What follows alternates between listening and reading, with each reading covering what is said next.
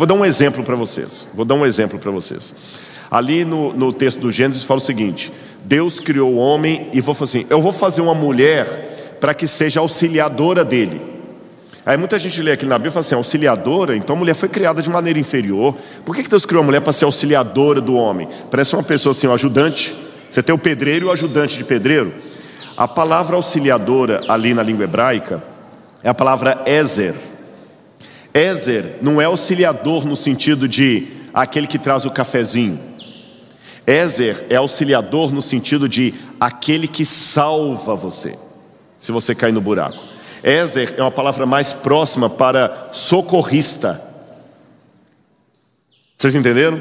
Tanto é que na Bíblia Deus é chamado de auxiliador, não fala lá no, no Salmo, eleva os meus olhos para o monte, de onde me virá o meu socorro, o meu O nome do filho de Moisés é Eliezer, El Deus, Deus, El Deus. Eli, meu Deus. Então você fala Am, povo, Ami, meu povo. Dan, juiz. Dani, meu juiz. Daniel, Deus é meu juiz. Então El, Deus. Eli, meu Deus. Ezer, ajudador. Eliezer, meu Deus é meu ajudador. A mesma palavra que atribui a Deus, atribui à mulher. Então, se eu vou ler a, Bíblia ao pé da letra, a mulher é criada com mais dignidade do que Adão. Porque não colocou que Adão seria para auxiliar a mulher, a mulher que seria para auxiliar o homem. Então, vocês entenderam a questão? É, ou seja, como se eu falasse assim: eu vou colocar um. Você vai com o pessoal para uma, uma, um lugar de banho, uma praia, vamos supor, leva a turma do terceiro ano. Aí, como é uma praia que tem muitas ondas ali, você vai levar junto um socorrista. Para quê? Para auxiliar algum aluno que estiver contendo dificuldades ou afogando. Então, não são os alunos que estão ali para auxiliar o socorrista, é o socorrista que está para auxiliar os alunos. O socorrista está num grau maior. Ele é autoridade, ele que vai salvar a vida de alguém, ele tem competência para isso. Então a mulher foi colocada para salvar a vida do homem em situação de dificuldade, não o contrário. Amém. Viram como é que a leitura muda? São essas explicações que a gente vai dando da língua hebraica de maneira diferente, também com elementos arqueológicos, como o que eu mostrei aqui, fotos, tem foto, tem um monte de coisa. E tem o curso de hebraico, o curso de grego e também o, o curso de arqueologia bíblica, lá uma introdução à arqueologia bíblica e o curso de a Bíblia e o dinheiro. Toda quarta-feira e você tem ali. A produção ele está falando, pastor. Oi? Ah, nós já temos mais de dois mil alunos nesse, nesse curso, graças a Deus. É porque eu tenho uma, uma, Eu acho que eu posso contar isso aqui, não tem problema. O meu sonho lá no NASP é construir um museu de arqueologia bíblica. Vocês viram um pouquinho das peças que a gente te, viu ali, né? Nós temos mais de duas mil peças no acervo do museu, peças originais. É como se eu tivesse uma BMW, mas não tivesse garagem ainda para colocá-la. Então, meu sonho é construir essa garagem. E esse curso ajuda também a gente a, a construir o prédio do museu. Então, esses mais de dois mil alunos, com uma mensalidade, estão ajudando. Além de ganhar tudo isso, eles sabem, pois é, o Museu do NASP foi construído com a mensalidade que eu paguei do curso que o Rodrigo fez. Pastor, vamos aqui algumas perguntas. Naturalmente, se for algumas Quando perguntas... eu não souber, o meu motorista responde. É, o seu motorista, eu acho que vale a pena, né? Se a pergunta for muito primária, o motorista é responde. Jeito, não viu? tem problema. Esse negócio, conta mais uma história para você. negócio de sala de aula é igual é, é, é, quando a gente vai na faculdade, você sabe, tem, você, agora posso falar que você já saiu mesmo, tem professores de, de faculdade que não tem didática nenhuma, tem conhecimento, tem título, não tem didática nenhuma. E tinha um pessoal que estava fazendo curso de é, biologia. E na hora de chegar, tinha uma classe lá só sobre pássaros. Só sobre pássaros. Mas tinha um professor que ele já estava velho, não aposentava de jeito nenhum, todo mundo ficava esperando o homem aposentar ou morrer, e ele não morria nem aposentava, ninguém aguentava mais ter aula com ele, e ele dava aquelas provas para arrebentar no final, aí não tinha jeito, precisava formar, puxou a cadeira da, daquele velho lá dando aula lá. Aí na última prova veio aquela pergunta ridícula lá. Ele falou assim: valendo 10 ou 0, ou seja, é a matéria ou não é. Ele colocou 25 fotografias com perninhas de pássaros. 25, uma folha, 25 fotografias com perninha de pássaros, todas numeradas. E ele falou: com base na fotografia das pernas desses pássaros, identifique de que pássaros são essas pernas, nome popular, nome científico, habitat natural, se está em extinção, risco de extinção ou não está em risco de extinção. Já pensou?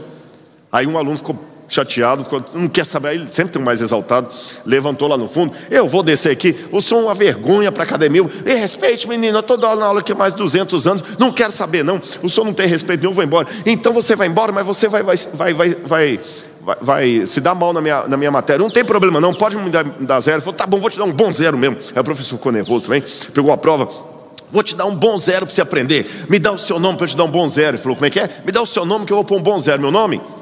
Aqui minha perna, adivinha? então, a gente tem que tomar muito cuidado, porque o aluno pode ser a vingança do professor ou a vergonha dele, sabe? O passarinho gostou, viu? foi sua homenagem, meu amigo. Viu? Muito bom. É um estilo peculiar, pastor. Peculiar, muito legal. Pastor, vamos falar um pouquinho aqui sobre uma relação. Quem pergunta isso aqui é Juliana. Qual a relação que existe entre dinossauros, criação, dinossauros e dilúvio? Eu, antes de falar dessa resposta, Juliana, eu vou dar uma, uma diferença da minha área. Eu sou arqueólogo, quem mexe com dinossauros é o paleontólogo. Embora as duas áreas tenham alguma coisa semelhante, algumas técnicas de escavação do paleontólogo são mais ou menos semelhantes à minha, mas há diferenças também. Por exemplo, quando eu falo de estratigrafia, lembra que eu mostrei para vocês Ali eu falo de período, eu começo no período calcolítico, depois, eu até posso falar alguma coisa de período lítico, que é a idade da, da, da, pedra, mas normalmente a gente fala do período calcolítico, idade do bronze, idade do ferro, a idade persa, é, helenístico, é, judaico e depois segundo templo e depois idade bizantina e tudo mais. No paleontólogo é falar de período é, paleo, epipaleozoico, mesozoico, cenozoico, fanerozoico que está lá na base. Então são, é outro padrão de, de, de estudo. Então eu não mexo com nada que é antes da invenção da escrita.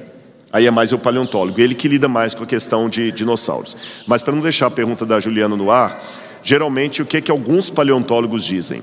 É, muitos dinossauros, eles não têm simetria. O que, que é simetria? A cabeça do, do, do do animal tem que ser compatível simetricamente com o corpo dele. Os órgãos têm que ser compatíveis. E alguns dinossauros que dinossauro na verdade é uma palavra muito popular, significa lagarto de fogo. Alguns dinossauros não têm essa simetria. Por exemplo, há paleontólogos, mas eu não posso me posicionar que não é minha área, que dizem que o T-Rex ele não tem nada a ver com o Jurassic Park, que é aquele T-Rex que sai predador. Alguns que pensam que seria um carniceiro, porque com aquela cauda grande e, e, e, as mãozinhas atrofiadas aqui, ele não conseguiria correr, ele seria mais rastejando, ele comeria carniça. E alguns já aventaram a hipótese que muitos desses animais são frutos de hibridismo da natureza. Não são animais próprios da natureza, mas frutos de erros genéticos que acabaram, é, por alguma razão, proliferando em, em, em descendência. Então, a partir disso, se os dinossauros não são, talvez alguns deles, frutos da, de natureza, mas de erros genéticos que acabaram provocando descendentes férteis, é, talvez não foram criação direta de Deus, mas algum tipo de mistura que houve. Ah, exatamente. E como esses dinossauros foram extintos em massa, isso a paleontologia de um modo geral diz, por que não supor a questão do dilúvio? A única diferença é que o pessoal vai falar que os dinossauros foram destruídos por causa de um, de um astroblema, que é um meteoro que bateu na Terra, especialmente ali na, na península do México. Ele bateu ali, acho que é o, é o K, não sei se é o K2, tem um nome técnico. Bateu ali, explodiu e matou os dinossauros, trazendo depois o período glacial. Agora, a gente pode fazer a mesma leitura paleontológica, supondo o dilúvio. Por quê? Em geologia existem dois tipos de fenômenos: fenômenos é, regulares, que eu poderia dizer, ou extraordinários. O que, que seriam fenômenos regulares? Essa igreja aqui, num processo regular, ela está erodindo, ela está decaindo, está aparecendo erosão aqui. Num período regular, você não consegue ver o processo de envelhecimento dessa igreja, porque ele é muito lento. É uma fissura que começa a aparecer ali devagarzinho, uma infiltração. Você não vê, Você não vê. E se eu não der manutenção arquitetônica nessa igreja, quanto tempo ela vai aguentar sem colapsar? Talvez uns 500 anos? Aí vamos supor que daqui a 500 anos alguém passa e a igreja e vê a igreja caída. Ele vai falar o seguinte: Nossa, mãe, o prédio finalmente caiu depois de uns 500 anos que ela foi construída. Ele falou isso por quê? Porque para ela cair de uma vez, sem nenhuma manutenção, vai demorar pelo menos uns 500 anos. Agora, num efeito extraordinário, um terremoto, por exemplo, o que demoraria 500 anos pode acontecer em 3 segundos. Se tiver um abalo sísmico aqui, a igreja cai de uma vez só. Esse é um evento extraordinário. Então, se eu olhar para a natureza com um olhar de eventos regulares, eu vou dizer que demorou milhões de anos para se formar o Grand Canyon ou a separação da Pangeia, porque os continentes estão afastando milímetros, é, centímetros por ano. Você calcula, se eu estou a uma velocidade de centímetros por ano, quanto tempo eu demorei para sair desde Novo Hamburgo até aqui? Agora, se eu trabalhar com um evento extraordinário, como o dilúvio, eu posso dizer que muita coisa que o paleontólogo fala com você que tem milhões de anos pode ter acontecido a um tempo muito mais recente. Repito, se eu trabalho com a hipótese de um, de um, de um terremoto aqui, essa igreja não precisa de 500 anos para cair. Ela pode cair com dois anos de construída. Então depende como é que você olha. E os dinossauros, muito provavelmente, teriam sido extintos nesse evento cataclísmico que foi o dilúvio, que envolveu também a queda de meteoros cadentes do céu, provocando tsunamis de pelo menos 30 ou 40 metros de altura, coisas terríveis, e explosões equivalentes a pelo menos mil bombas atômicas de Nagasaki e Hiroshima. Então o dilúvio não foi só uma chuvinha caindo, foi chuva com meteoro caindo, foi a ira de Deus realmente destruindo a terra. Bom, pastor, lembrei da aula do Dr. Naor. Exatamente, Naor Neves, que aposentou agora, que aposentou agora. Ele sim é geólogo. Pastor, vamos falar um pouquinho sobre o trilema? Essa é uma boa pergunta, ela sempre acontece e é bem interessante explicar. É, como Deus é onisciente, ele já sabia que o mundo com livre-arbítrio seria corrompido. Por que insistiu nisso? O trilema, na verdade, ele é atribuído a Epicuro. Epicuro é o fundador do epicurismo. E o trilema, só explicar para vocês, lema, lema é uma escolha que você tem. Um lema, é uma escolha. Tanto é que quando você vai colocar é, o objetivo da escola, fala assim, qual que é o lema do IACS? O lema, o objetivo, a escolha. Quando você faz dilema, é que você tem duas escolhas. Não dá para ficar com os dois. Por exemplo, falou todo um dilema. Agora, quando são três escolhas, mas você não tem como ficar com as três, tem que eleger uma, é trilema. Então, o trilema atribuído a Epicuro, ele diz o seguinte: Deus é todo poderoso. Deus é todo amor. Mas o mal existe. Se o mal existe e Deus é todo poderoso, então ele não é todo amor, porque ele podia impedir o mal de existir, não impediu. Se o mal existe e Deus é todo amor, então ele não é todo poderoso, porque ele queria evitar o mal e não pôde. Não dá para ficar com os três. Mas a questão é o seguinte: em primeiro lugar, a gente tem que é, definir o que é Deus ser todo poderoso. Deus ser todo-poderoso não significa que Deus possa criar a terceira margem do rio, ou que Deus possa criar uma pedra que nele possa carregar e, e carregar depois. Porque se Deus criasse a terceira margem do rio, Deus não seria todo-poderoso, ele seria sem sentido. Deus seria ilógico. Se Deus criasse um quadrado redondo, Deus não seria todo-poderoso, ele seria ilógico. Deus não duela com a racionalidade dele, Deus não duela com o caráter dele. Então, Deus é todo poderoso dentro de uma lógica. Tá certo? Por isso que Deus não pode criar uma pedra que ele não possa carregar. Por isso que Deus não pode fazer um outro dele mesmo. Porque Deus seria incoerente, ele não seria todo poderoso. Segundo aspecto, Deus não joga os dados. E quando mesmo sabendo que o mal ia surgir no universo, ele criou os seres humanos a si mesmo, inclusive Lúcifer, que depois acabou virando o diabo. É porque, como eu falei, Deus não duela com o seu caráter, seria mais ou menos assim, professor Tiago. Vamos supor que você me traga agora para ser o professor de religião dos alunos. E eu chego para eles e falo o seguinte: eu vou dar aula de religião para vocês, meu nome é Rodrigo, só que é o seguinte, eu não quero ninguém assistindo a minha aula, obrigado. Eu já vi que muitos alunos me conhecem na internet, eu só vou dar aula para quem quiser ter aula comigo. Quem não quiser não é obrigado, tá bom? E é o seguinte: eu vou dar uma folha em branco e vocês vão colocar uma nota para mim, zero ou dez. Aqueles que me dão 10 estão indicando que estão loucos para ter aula comigo, que me querem como professor. Quem me der zero está dizendo que não quer ser meu aluno. E eu prometo a você que eu vou levar o resultado para o diretor para que ele saiba se vocês me querem como professor ou não. E aí? Distribuo as folhas. Ah, beleza, nossa, eu quero ter aula com esse cara. Vou dar 10 para ele. Ah, não, eu já assisti os vídeos dele no YouTube, eu quero ter aula com ele. Ah, não, acho esse cara muito chatinho, não quero ter aula com ele, não, zero. Ah, não, vou aproveitar, não quero ter aula de religião mesmo, zero. E eu prometi que eu ia levar o resultado para o diretor. Só que na hora que eu vou para a sala do diretor, eu pego as folhas ali, entro na minha sala e começo a olhar assim. Vamos ver aqui o resultado. Hum, o Mateus me deu 10, maravilha, comecei bem. O João Victor também me deu 10, beleza. O Alan também me deu 10, feliz da vida. Ai, a Maria Helena me deu 5, não, me deu 0. A Vitória também me deu zero. Nossa. A Ana Cristina também me deu zero. Ela também não queria dar aula para essa menina. Chata. Ai, mais um 10 aqui, finalmente. Outro zero, outro zero. Eu separo as duas pilhas. A pilha que me deu zero, eu chego no incinerador e boto fogo em tudo. E a pilha que me deu 10, eu levo lá para o professor Tiago e falo assim, professor, olha, tá aqui, ó, 100% dos alunos querem que eu tenha aula com eles. Está contratado está contratado.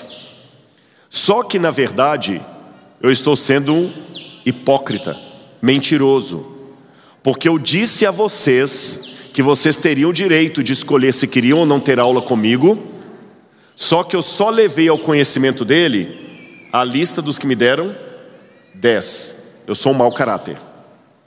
Da mesma forma, Deus. Se Deus disse, vocês têm o livre-arbítrio para me seguir ou não seguir, mas ele só deixasse vir à vida aqueles que ele sabia que iriam escolhê-lo, é como se Deus também manipulasse os dados para poder fazer jus. Deus também seria um hipócrita. Aí você vai falar, tá, mas ninguém ia ficar sabendo. Não interessa, mas Deus sabe e ele não duela com o caráter dele.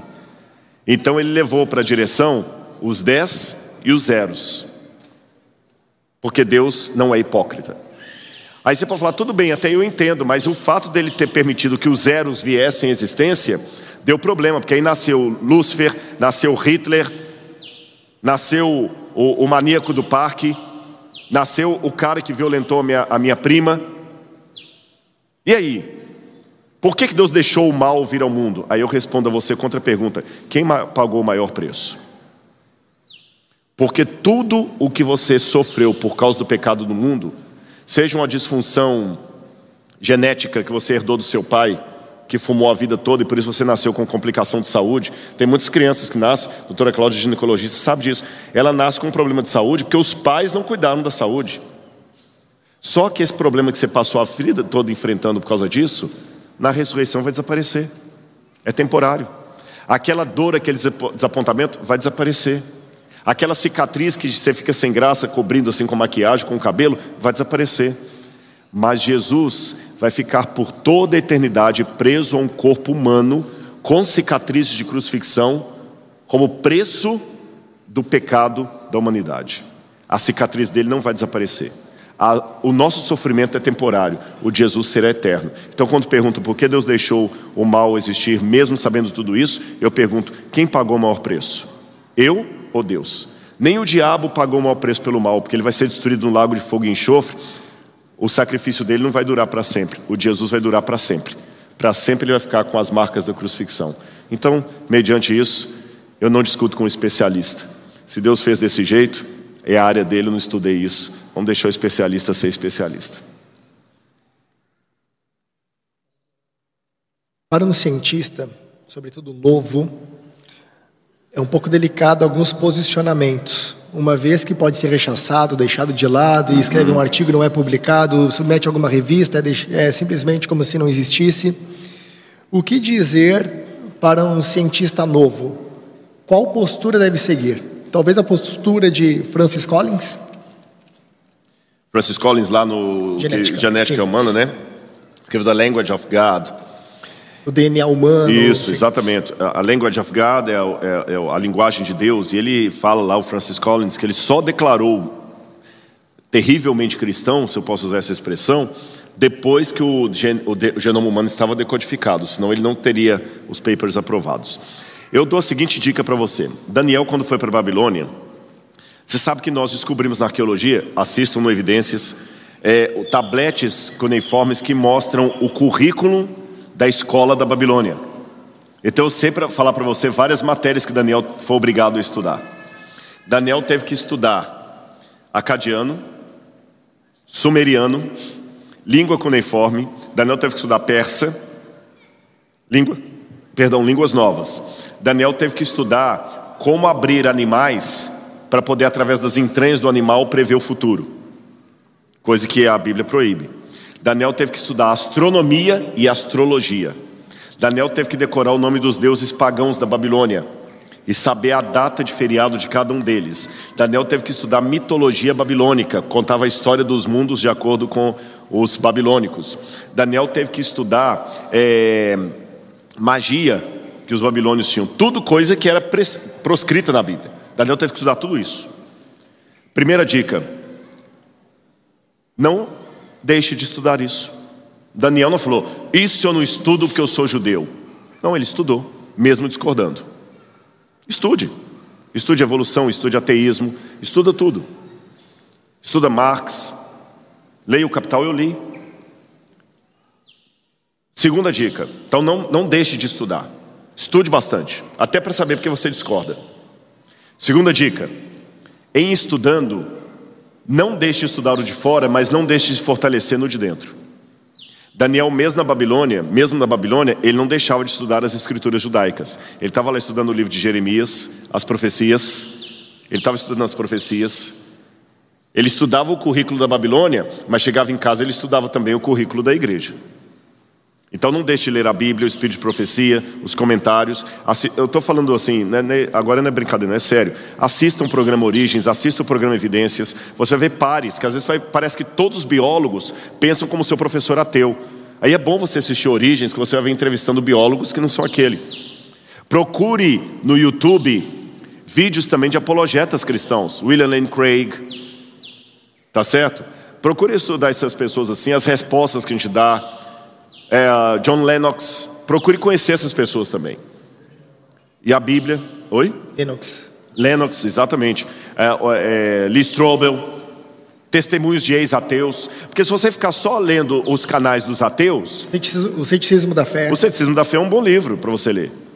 Se você ficar lendo só os ateus, só Deus um delírio, sem ler o ceticismo da fé, você vai ficar com. Aí, aí eu estou cheio de. Porque às vezes uns pais pensam assim: meu filho está cheio de dúvida, pastor, cheio de dúvida. Mas eu queria tanto que você conversasse com ele, mas ele pesquisa na internet, ele tem muito conhecimento. Porque ele pegou uns sites aí que falam contra a Bíblia e tudo e tal, tal, tal, tal, tal. Ele tem muito conhecimento, ele tem muita dúvida. E ele não aceita conversar com ninguém, só com você. Aí eu falo assim: não, sinceramente, não adianta eu conversar com ele. Porque tudo que eu poderia conversar com ele, eu tenho na internet. Se ele ainda está empolgado com sites ateus, das duas, uma. Ou porque ele não assistiu nada do que eu fiz pus na internet, ou porque não valeu de nada para ele. Entendeu? Não se alimente só daquela fonte, não. Terceiro, procure ser o melhor aluno, a melhor aluna que você puder. Por quê? Porque você está representando o reino. Daniel e seus companheiros saíam dez vezes melhor que os demais. Seus colegas podem ser mequetrefe ali nos estudos, você não, tem que ser o melhor. Tem que ser o melhor. Por quê? Professor vai respeitar você. Quando você pediu sábado livre, não, mas esse aluno aqui ele é aplicado. Agora imagina, você chega todo dia em sala de aula lá atrasado, não faz os trabalhos em dia, entrega um trabalho meia boca, aí depois chega lá, eu sou professor acadêmico, universitário, eu sei como é que é. Aluno, e você sabe, eu falava isso com vocês, quando o aluno é bom, esforçado, você carrega água na peneira para ele. Quando o aluno é a pessoa diz: Desculpa, eu cheguei atrasado hoje. Não quero saber, meu amigo, está com falta. Na sala de aula, a mesma coisa. Então, seja aplicado como Daniel. Ah, mas o professor vai fazer uma pergunta na prova lá de coisa que eu não acredito. Daniel também na Babilônia tinha provas com coisas que ele não acreditava. Imagina Daniel que era contra a magia, contra consultar os mortos. Aí o professor pergunta: é, o que, é que nós aprendemos aqui então das vísceras para prever o futuro? Como é que Daniel responderia uma prova dessa? Simples de acordo com o que foi visto em sala de aula. A previsão do futuro pode ser vista a partir das. Pronto. Você não está falando que você concorda, você só está reproduzindo, provando para o professor que você entendeu o que ele falou. Na prova, você está provando que você entendeu. E se você discorda, você não discorda porque é um medíocre, você discorda porque você discorda com consciência. Quarto ponto. Não seja chato. Deus pediu para você ser diferente, não para ser esquisito. O professor está há 20 anos dando biologia evolutiva na sala de aula. Aí chega o crente no primeiro dia de aula. Eu discordo, professor. Por que, minha filha? Não tem nada a ver isso, não. Você está falando isso aí, mas a gente sabe que Deus criou o mundo em, sete dias, em seis dias, no sétimo descansou, e que Deus criou o mundo pela criação, que não tem nada a ver isso aí, que a verdade é o Gênesis. Aí esse professor vai, primeiro ano ainda. Aí esse professor vai é filha, foi seu pastor que te ensinou isso? Acabou ele vai acabar com a sua alma o resto do semestre. Saiba a hora de falar e a hora de. Você entendeu? Saiba a hora de falar e a hora de ficar pior. Você sabe que uma vez tem uma história é, é, curiosa. E, e aprenda uma coisa: deixe os assuntos polêmicos para depois do título. Já que o nosso amigo está sempre aqui participando do culto, diz que uma vez tinha um passarinho desse aí, que ele tinha um, um, um ninho minha esposa está assim, ele vai contar essa história. Ele tinha um ninho e o, um, um, filhotinho caiu do ninho e começou a piar, piar, piar, piar. Desse jeito. Efeito sonoro. Efeito sonoro. Aí o padre estava indo para a igreja para celebrar a missa e ele gostava muito de bichinhos. Quando ele viu aquele filhotinho de passarinho ali, ele falou: Nossa, gente, tadinho desse passarinho. Ele vai, ele vai morrer de frio. Era no Rio Grande, né? Frio. Tadinho desse passarinho, gente. Eu vou levar ele para mim, comigo aqui para, porque não dá para eu, eu colocar lá de volta no ninho. Para eu colocar no, de volta no ninho, ele está desesperado que o outro é do lado de fora. Né? Para colocar de volta no ninho, eu tenho que trazer uma escada, colocar aqui, subir. Eu vou atrasar para a missa. Eu vou botar ele no bolso aqui, que ele vai ficar quentinho. Mas imagina, entrar na missa e o bicho está lá. Aí falou, não vai dar certo não. Vou ter que deixar ele aqui. Mas eu falei, ele vai morrer de frio até eu voltar da missa. Aí falou, ah, já vi. Aí tinha um estrume de vaca num canto assim, ele falou assim: eu vou colocar o, o passarinho no estrume ali, porque o estrume de vaca é, é quentinho. Vai aquecer o passarinho. Quando eu voltar da missa, eu limpo o passarinho e põe lá no ninho. Aí pegou o passarinho e botou lá no estrume de vaca assim. E foi para a missa. Aí o passarinho ficou lá no estrume assim, foi ficando quentinho. Estava gostosinho? Aí ele começou assim. todo feliz. Aí um gavião, exatamente, foi desse jeito. Aí tinha um gavião passando, o gavião escutou o pio, falou, bocanhou o bichinho, matou o bichinho e levou embora. Moral da história: nem todo mundo que te coloca na pior, na pior, nem todo mundo que te coloca na pior é seu inimigo. E nem todo mundo que te tira de lá é seu amigo. E se você está lá, não pia. Está lá, fica quieto. Então, na sala de aula, você é apenas um aluno de primeiro ano. Fica calado. E sabe como é que você vai demonstrar o seu cristianismo? Fazendo coisas que normalmente as pessoas não fazem. Você percebeu que um colega, uma colega perdeu a aula? Faça gestos de gentileza.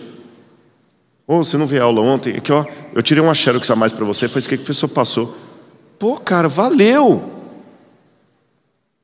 Você está entrando na sala de aula? Seja gentil. Cumprimente, hoje, tudo bem, beleza e tal. Ofereça sua ajuda.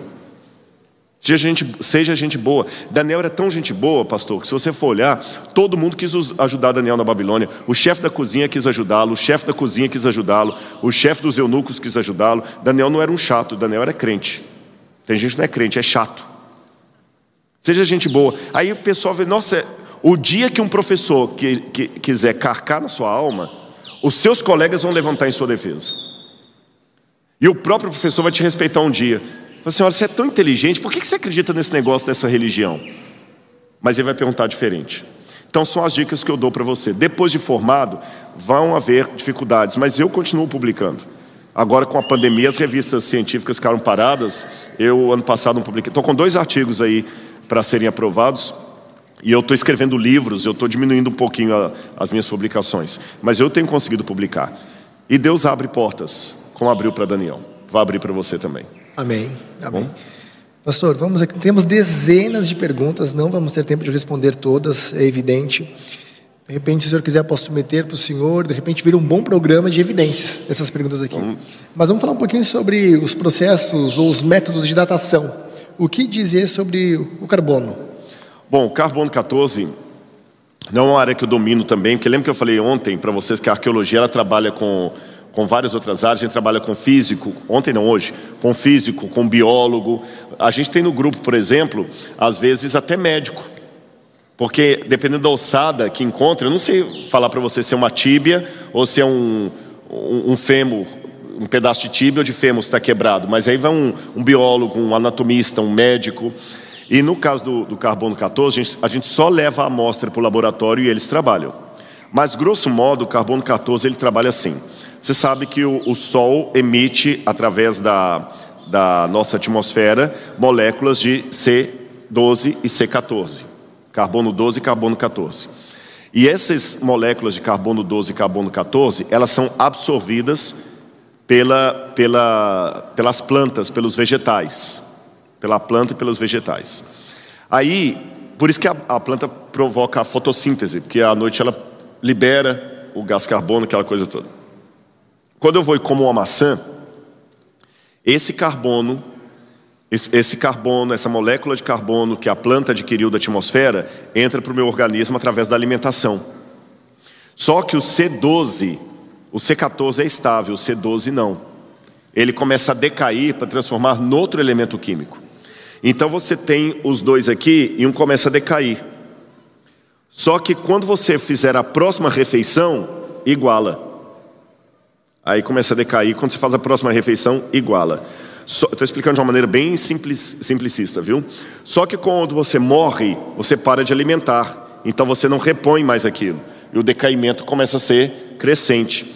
Então eles mediram, foi Libby o primeiro que fez isso lá nos anos 40, eles mediram o decaimento e a velocidade do decaimento, e a partir da quantidade de decaimento mais a velocidade, você sabe dizer há quanto tempo aquela pessoa morreu. Quanto maior for o decaimento, maior é a, a mais tempo tem que ela morreu. Agora, a meia-vida deles é 5.730 anos, porque é mais do que isso, não sobra moléculas de C12 e 14 para fazer a análise. Então, carbono 14 nunca vai dar milhões de anos. Tá bom? Nunca vai dar milhões. Milhões de anos para carbono 14 é impossível. 5.730 é a meia-vida, é o máximo. Então, o que, que acontece? Mas para você trabalhar a peça, você tem que queimar a peça. Existem algumas técnicas de datação por carbono que não são é, destrutivas, mas elas são muito inéditas e muito caras. Então, se eu quiser pegar, por exemplo, aí outro detalhe: o carbono 14 só funciona em material orgânico. Embora também no mármore se pode encontrar alguma coisa, não vou entrar nesse mérito da questão, mas assim, de maneira geral, é material orgânico. Eu vou usar carbono 14 para datar folha, planta, é, ossos, pedaço de, de, de, de, Por exemplo, não dá fazer carbono 14 com cerâmica, a não ser que na cerâmica tenha palha, por exemplo. No tijolo você encontra uma palha ali e dá para datar a palha. Vocês entenderam? Uma semente, alguma coisa assim. Então é pelo decaimento. Agora, é, o carbono 14 ele não afeta a cronologia bíblica. Aí seria mais o, o, as técnicas mais radiológicas, mais de grandes eras, que também podem ser vistas por outra ótica, como por exemplo, estudem os radioalos de, de, de polônio. De, esse, os radioalos de polônio são muito interessantes. É, do Gendry, Dr. Gendry, um físico, é, e os radioalos de polônio eles contradizem a ideia de que a Terra tem bilhões de anos ou milhões de anos. Pastor, eu tenho mais uma pergunta aqui, que essa acho que é bem a sua área. Essa é uma pergunta que me interessa assim, ó, bastante. A pergunta é: qual o artefato mais importante para a arqueologia bíblica? Qual foi o achado que assim, ó, esse daqui revolucionou a arqueologia bíblica? Nesse artefato nós temos algo que apoia muito a nossa fé. Sem esse artefato, algumas coisas importantes seriam colocados em, em xeque. Está me entendendo, pastor? Entendi, entendi. Eu acho que isso também corresponde a muitas perguntas aqui. O que a gente poderia. Ah, nós vamos colocar nossa fé em cima de um artefato? Não. Mas da comprovação de que Deus está agindo. Tá. Não responda ainda. Claro. Daqui um pouquinho. Ah, daqui a pouquinho? Daqui um Tá pouquinho, porque a aham. gente tem que falar do sorteio, pastor. Ah, então tá a gente tem bom. que falar do sorteio, a gente tem que falar do grande vencedor que vai ganhar um, vai ganhar cinco ano. cursos em um. Em um. Em um. E tem coisa boa também vindo por Um aí. ano de assinatura. E tem um ano de estudo, mas tem coisa boa também. Ainda que eu não ganhe esse curso, tem coisa boa vindo aí. Tá bom? Equipe da produção, cadê a equipe da produção do NASP? Temos o nome já do vencedor? Ah, vai sortear na Vai tela, sortear né? na tela. Tá pronto já? Que Pode sortear? Olha só, pastor. Quem faz, faz ao, quem sabe faz ao vivo. Olha lá. Sai daqui, ó. O senhor sabe que o IACS é um colégio incomparável, né? Oi? O IACS é um colégio incomparável, né? Ah, com certeza. Falaram ontem, eu não esqueço. Falaram ontem, né? Olha lá, número 148. E agora, quem que é o 148? Lembrando que É são, porque eles numeraram ali, né? A partir do, do lembrando que são cinco cursos em curso um. de hebraico, curso de grego, curso de arqueologia, a Bíblia e o dinheiro e a Bíblia comentada, onde eu dou aula. É diferenciado. É ouvir uma produção. Ô produção, traz o microfone aqui para o responsável do NASPAD da nossa região. O curso é do NASPAD, eu acho que é lícito. Por favor, é, produção, traga aqui, Roder, um microfone, por favor. O pessoal da técnica adora isso, pastor. Você não faz ideia. Eles devem estar pensando assim: esse cara me inventa cada coisa, Inventa né? cada coisa Mas assim, agora. ao vivo, é ao vivo, é assim, é a coisa bonita de ver. O responsável pelo EAD, aqui do nosso polo, nós temos um polo EAD aqui no nosso colégio, Já pastor. pensou? 148. Quem que vai ganhar cinco cursos em um? Essa pessoa é uma pessoa privilegiada, né, pastor? Certamente. Com certeza foram muitas inscrições, mas essa pessoa é do sexo feminino, então a mulherada já pode ficar feliz, já levantar a mão para vibrar, né? Fazer aquela, aquela expectativa. O nome dela é Alicia Marini. Alicia está aqui com a gente está ainda. Aqui, Será que está aqui? Senão vai, vai está vai aqui, Senão não, vamos mas ter que sortear outro. Pode estar acompanhando, pode estar acompanhando pela internet. Ah, tem gente acompanhando Está sendo pela internet. transmitido Brasil e mundo. Tá sendo transmitido pela verdade. internet. Pode ser que ela esteja assistindo online, teve inscrições online. Bom, de qualquer forma, a gente vai ter como entrar em contato com ela, porque a gente Tá. tem um WhatsApp, e-mail dela, e a gente vai poder avisá-la se ela estiver online. Pastor, a produção. Muito obrigado, professor Jair. Eu acho que vale uma salva de palmas, né, gente?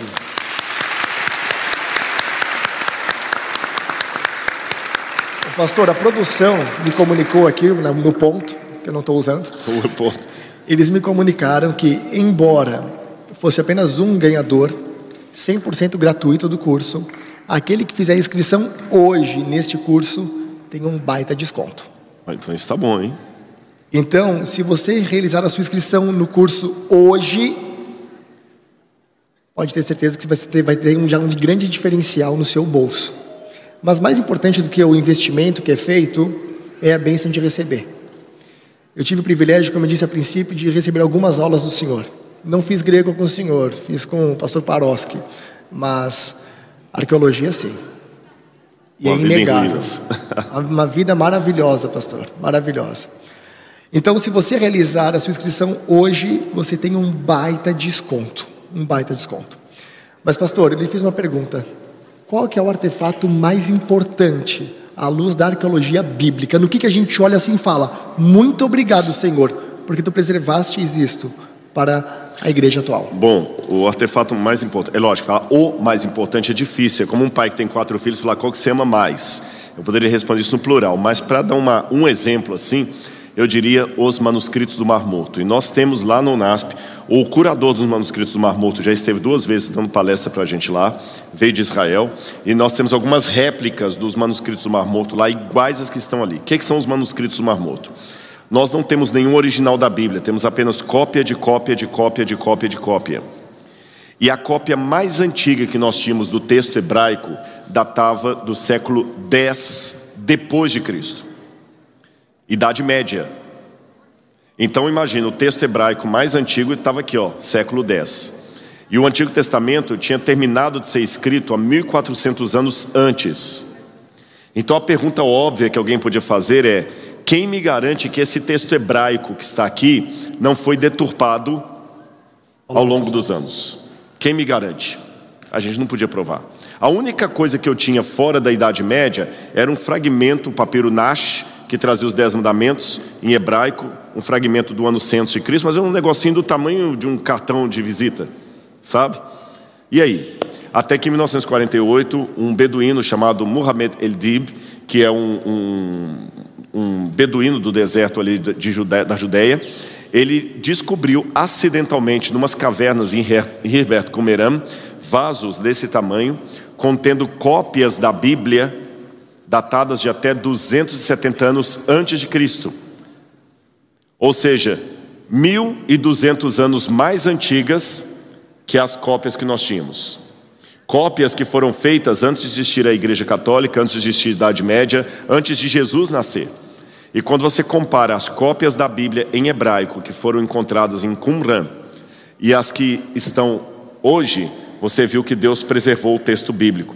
Hoje eu não preciso mais de responder pela fé que Deus preservou o texto bíblico. Eu posso provar academicamente isso. Mas se não fosse os achados dos manuscritos do Mar Morto, vocês me perguntariam assim: como é que a gente pode ter certeza que a Bíblia não foi mo modificada aí?